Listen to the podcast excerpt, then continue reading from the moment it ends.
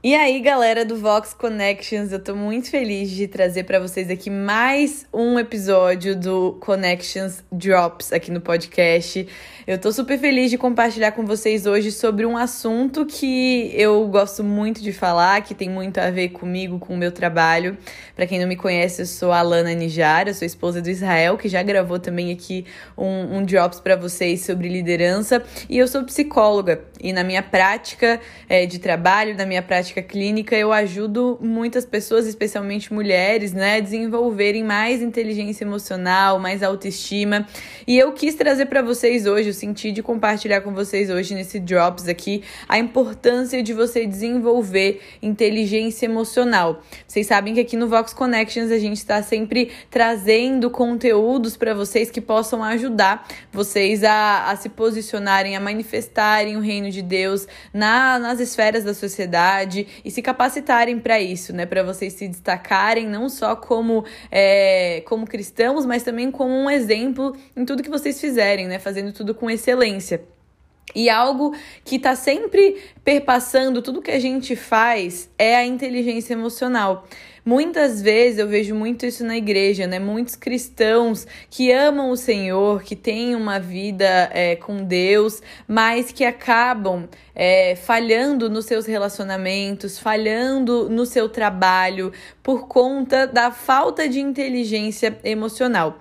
Vocês já sabem disso, eu imagino, mas a gente não é só espírito, né? A gente tem nosso espírito, mas a gente tem um corpo que precisa de cuidado, a gente tem também a nossa alma, a nossa mente, as nossas emoções, nossos pensamentos, que sim se conectam também com o nosso espírito, se conectam com Deus, mas que precisam também de um olhar, né? A gente está vivendo um momento agora de pandemia, um segundo ano de uma pandemia, é, onde a nossa realidade de trabalho mudou muito. imagino que a maioria de vocês que estão me ouvindo aqui estão trabalhando de home office, trabalhando em casa, é, estando muito mais conectados também com a internet, com reuniões online. Imagino que alguns de vocês possam estar passando por momentos de insegurança financeira, insegurança no trabalho, e tudo isso, por mais que a gente confie em Deus, né? Nós somos seres humanos, a gente tem os nossos medos a gente tem inseguranças e a gente precisa aprender a lidar com isso. É claro que colocando todas as nossas ansiedades diante de Jesus, esse é o nosso primeiro passo como cristãos, né? A gente confiar em Deus, a gente ter a nossa confiança nele.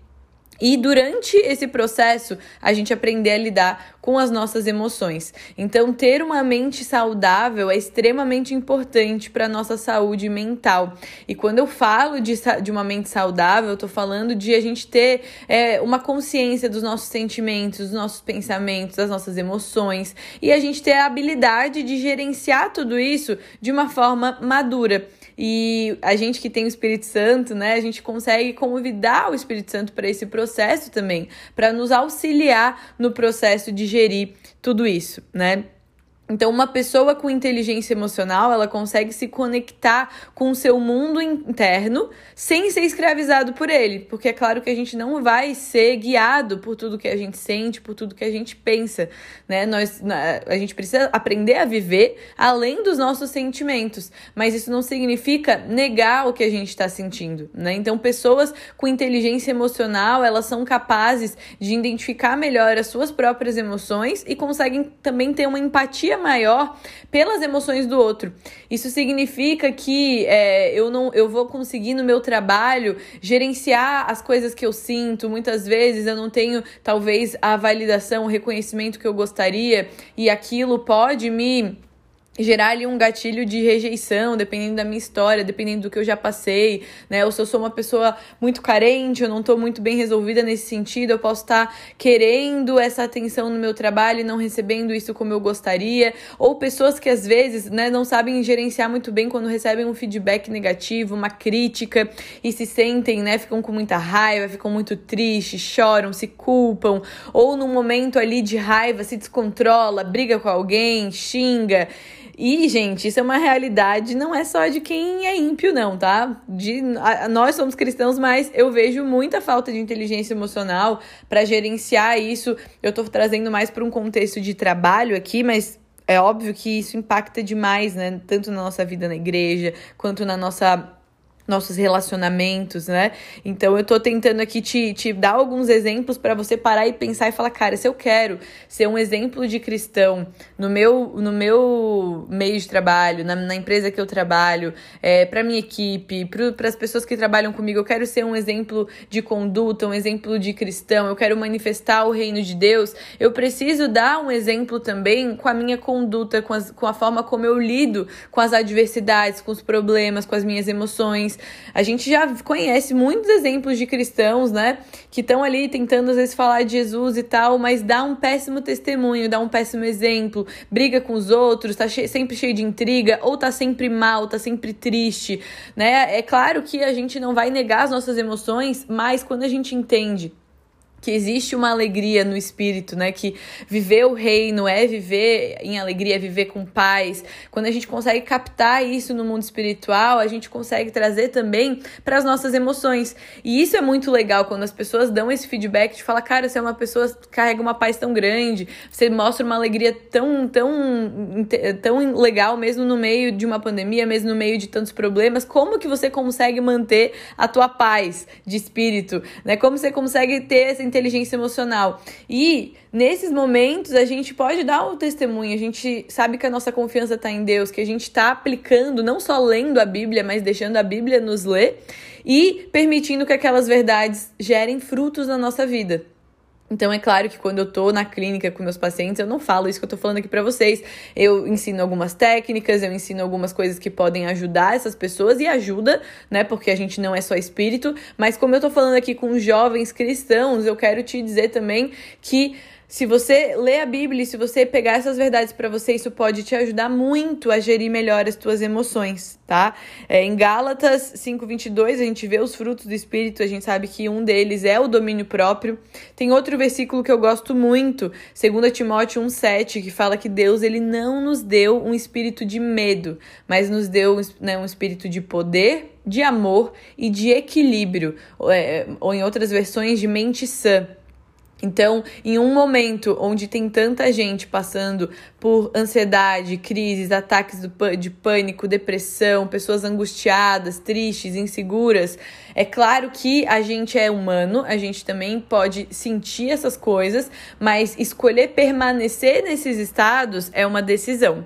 E quando a gente entende que Deus nos deu um, não nos deu espírito de medo, mas de poder, de amor e de equilíbrio, de mente sã, a gente pode captar essa verdade e escolher essa verdade espiritual se tornar verdade também nas nossas emoções, né? Então essa mente sã, ela, ela denota uma mente sóbria, uma pessoa que tá, é, ela tá equilibrada, ela consegue lidar bem com as situações que acontecem e isso é muito importante que a gente busque desenvolver isso. Não sei se vocês sabem, mas no Brasil é, a gente tem 70% da população brasileira sofrendo com estresse. É, o Brasil é o quinto país do mundo com mais pessoas em depressão, o primeiro país do mundo em número de pessoas com ansiedade. Então é, é, é raro a gente ver alguém que tem uma inteligência emocional que consegue lidar bem com as suas emoções. Então, o que eu quero te dizer aqui é que, como cristãos, a gente precisa buscar isso também. A gente precisa buscar é, ser um exemplo exemplo na forma como a gente lida com as nossas emoções, tá? E isso vai impactar também no seu mercado, no, no mercado de trabalho, na, na, quando você estiver numa entrevista de emprego, quando você estiver é, buscando um trabalho, né? A gente tem visto hoje que a inteligência emocional tem sido cada vez mais importante no mercado de trabalho, é uma das competências mais exigidas em processos seletivos, em recrutamento, né? Muitas pessoas são contratadas pelas suas é, capacitações técnicas e tudo mais, seus conhecimentos, sua experiência, mas acabam sendo demitidas pela falta de inteligência emocional. Não saber se relacionar bem em grupo, não saber lidar com pressão, lidar com as demandas, não saber muitas vezes se comunicar de uma forma assertiva, que tem a ver também com inteligência emocional. Então, eu quero hoje te trazer essa pergunta: será que eu tô lidando bem com as minhas emoções? Será que eu tenho inteligência emocional? Será que eu não tô nem suprimindo demais, né? Que alguns cristãos acabam entrando nessa, as emoções não importam e aí ignoram completamente, escondem o que sentem, né? Não falam sobre isso, ficam forçando um pensamento positivo, mas elas não lidam com a raiz do problema, né? E a gente também não quer entrar num outro extremo de exagerar as nossas emoções, de perder a perspectiva daquilo que está acontecendo, né? É, entrar em um vitimismo, um fatalismo, ah, por que, que sempre isso acontece comigo? Esse sentimento nunca vai passar. Não. Nenhum dos dois extremos é saudável. Então é saudável que a gente encontre um, um lugar onde a gente examina os nossos pensamentos, a gente entende o que, que aconteceu para me deixar assim? Né? Se eu tô identificando aqui que eu tô mais triste, eu tô mais angustiada, eu tô me sentindo mais insegura, mais ansiosa, o que, que aconteceu? Sempre, um, um sentimento, ele sempre vem de um padrão de pensamentos. Né? Eu trabalho com a terapia cognitivo-comportamental e nessa, nessa abordagem a gente entende que a forma como a gente se sente é muito afetada pelos nossos pensamentos, pela forma como a gente interpreta a nossa a realidade, as situações. Então, quando você se pega sentindo algo que não é legal, você tem que se perguntar o que, que aconteceu e o que, que eu tô pensando sobre isso que aconteceu que me fez sentir assim. Então, tudo que a gente já experimentou na nossa vida até hoje é consequência dos pensamentos, das interpretações que a gente escolheu manter ao longo da nossa vida. Quanto mais ágil a gente for em mudar a forma como a gente pensa, melhor a gente vai ser em conseguir lidar com as nossas situações. É, em Filipenses 4:8, o apóstolo Paulo dá um excelente conselho, né? Ele fala para a gente pensar em tudo que for verdadeiro, tudo que for nobre, tudo que for correto, tudo que for puro, tudo que for amável, tudo que for de boa fama. Houver algo de excelente ou digno de louvor, pensem nessas coisas. Tem outras passagens também que falam para a gente levar todo o pensamento cativo a Cristo.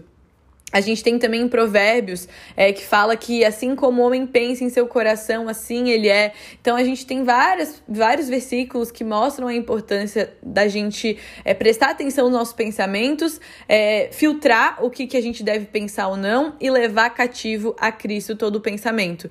Então às vezes acontece alguma situação e a gente começa a ter pensamentos, putz, nada vai dar certo.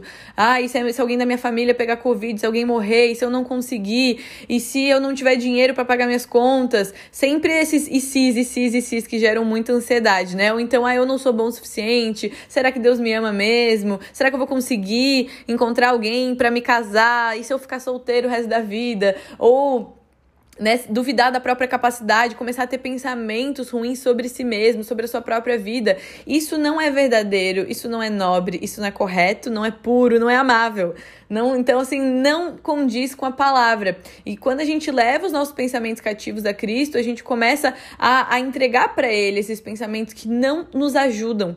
E a gente pode pedir para ele nos ajudar a ter outros pensamentos. Às vezes, uma situação que aconteceu ali no seu, no seu, no seu dia a dia, no seu trabalho, que você encarou como você não é boa, você não vai conseguir. E aí você leva aquilo diante de Deus e pede para ele te falar a verdade. Qual que é a verdade sobre isso? E você vai ouvir, eu tenho certeza, coisas boas, né? Ele, ele vai te falar aquilo que você precisa ouvir. E se você não, não ouvir algo diretamente, você pode procurar na Bíblia. Tem tantos versículos que nos falam aquilo que a gente é em Deus, o quanto Ele nos ama, né? Pra gente ser forte, ser corajoso, enfrentar os nossos medos. Então, a questão toda aqui, eu tô falando de uma perspectiva né, mais espiritual, trazendo a Bíblia para vocês, mas é vocês terem consciência do que vocês estão estão pensando, se aquele, aquela forma de pensar é a melhor forma, se aquilo é coerente com a palavra de Deus, e se não for, eu trazer as verdades de Deus e eu escolher a forma como eu quero enfrentar as minhas situações, o meu dia a dia, o meu trabalho, como que eu quero pensar sobre mim mesma, sobre os outros. E se você fizer isso, eu tenho certeza que você vai começar a desenvolver muito a sua inteligência emocional e vai estar muito mais preparado e preparada para manifestar o reino de Deus e para ser realmente um exemplo por onde você for. Então esse foi o Connections Drops de hoje. Espero ter te ajudado. Se gostou, se te ajudou, se Deus falou com você, tira um print aí, compartilha no seu Instagram Instagram, marca é, o Instagram do Vox pra gente saber que vocês estão curtindo e pra gente continuar gravando mais episódios. É isso, gente. Um beijo, Deus abençoe e até a próxima.